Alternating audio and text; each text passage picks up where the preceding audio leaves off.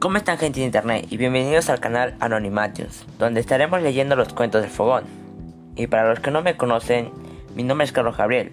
Soy de Moquegua y de la institución educativa emblemática Simón Bolívar. Como sabrán, en el episodio anterior hablamos de la hablamos del condenado y del viajero. Y ahora les traigo otra historia, titulada El, el zorro y la guayata. Un día, la guayata estaba tomando el sol cerca de la laguna, con sus crías. La guayata cerró un ojo para dormir y el otro miraba a sus crías por si pasaba algo. Y de repente apareció una zorra que quería comerse a la guayata, a las guayatas chiquitas. Entonces la guayata lo descubrió y les dijo a sus hijos que se fueran a la laguna. La zorra, al ser descubierta, le pregunta, le pregunta a la guayata, ¿Cómo haces para que tus hijos sean tan blanquitos? La guayata, al no tenerle fe, le miente diciendo que, que siga al pie de la letra el procedimiento que les haría. Entonces, la zorra se fue apresurada a su cueva, donde estaban sus crías. La zorra le bañó a sus crías con ceniza y prendió el horno de una casa abandonada. Y cuando estaba rojo vivo, echó a sus crías echó sus crías al horno y lo cerró muy bien. La guayata le dijo que al, al, escuchar tres explosivos o tres explosiones, recién podría abrir, abrir el horno. Y, y que después tenía que sacarlo y lo tenía que lavar con agua. Entonces la guayata, al seguir estos pasos, escuchó las tres explosiones. Abrió el horno y solo encontró pura ceniza. La zorra, para pedir casa, se fue donde la guayata para comerse a sus crías. Como la guayata ya sabía lo que iba a ocurrir, se fue al centro de la laguna con sus crías, para que la zorra no lo pudiera alcanzar. Entonces, la zorra lo, se subió en un cerro y empezó a llorar con todas sus fuerzas. Y de repente aparecieron zorros de diferentes colores y tamaños. Eh, esos, esos zorros llegaban uno por uno y a otros llegaban en manada y en muchas cantidades. Entonces los zorros al reunirse idearon un plan para alcanzar a las guayatas y para comérselas.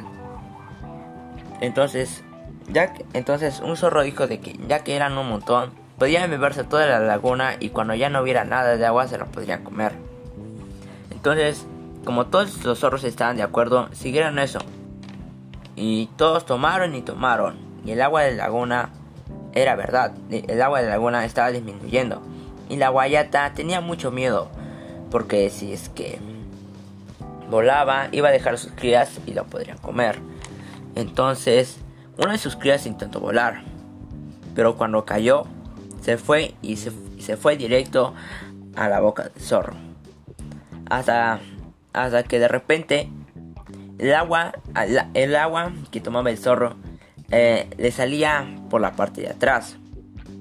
Entonces, para que el agua no se, no se, para que el agua no se saliera, le metieron una piedrita, así tapando eh, su poto. Entonces, tomaron y tomaron y estaban tan, tan, pero tan llenos que seguían tomando. Entonces, la guayata estaba tan pero tan preocupada que ya no tenía fe, pensaba que iba a morir. Entonces de repente se escucharon explosiones. Uno por uno los zorros estaban explosionando. Porque al tomar mucha agua ya no tenían cómo, cómo sacarlo, cómo sacar el agua, ya que estaba tapada por, por la parte de atrás con una piedrita. Entonces los zorros que aún seguían vivos se destaparon y así pudieron sacarse el agua y, y uno por uno salía el agua. Y entonces otra vez hacía que la laguna se vuelva a su estado normal. Y, y tal, tal como dijo, mm, la zorra era la primera en morir, ya que tenía tanta fe en que el agua se vaciara, que tomó y tomó y fue uno de los primeros en reventar. Eh, la manada del zorro no tenía nada más que pedir venganza, ya que su amiga la zorra había muerto y no podía pedir venganza. Entonces aprendieron de que no podían confiar en nadie. Y todo eso lo aprendieron gracias a, su difunta amiga.